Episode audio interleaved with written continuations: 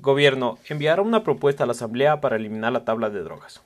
Al ver el aumento de casos de microtráfico en el país, como medida para parar este delito, la ministra de Gobierno Alexandra Vela anunció que por parte del Gobierno se enviará una propuesta a la Asamblea Nacional para eliminar la tabla de porte de drogas en el país.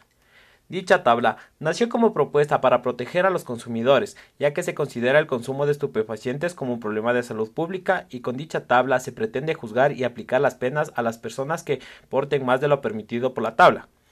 Como por ejemplo, se puede mencionar que una persona puede portar hasta 20 gramos de marihuana, 1 de clorhidrato de cocaína y 0,1 de heroína y no ser detenido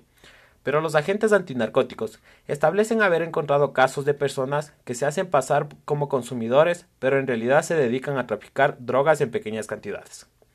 Por otro lado, en el país ya se han pronunciado especialistas en derecho penal, quienes aseguran que el gobierno quiere combatir los problemas sociales con el derecho penal, lo cual se considera ilógico, ya que el derecho penal es de mínima intervención y esta acción causaría una regresión en derechos,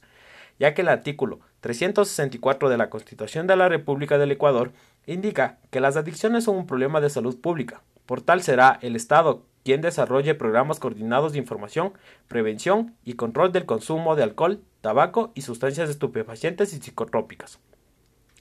Además brinda el respectivo tratamiento y rehabilitación a los consumidores ocasionales, habituales y problemáticos, sin vulnerar sus derechos constitucionales y permitir su criminalización.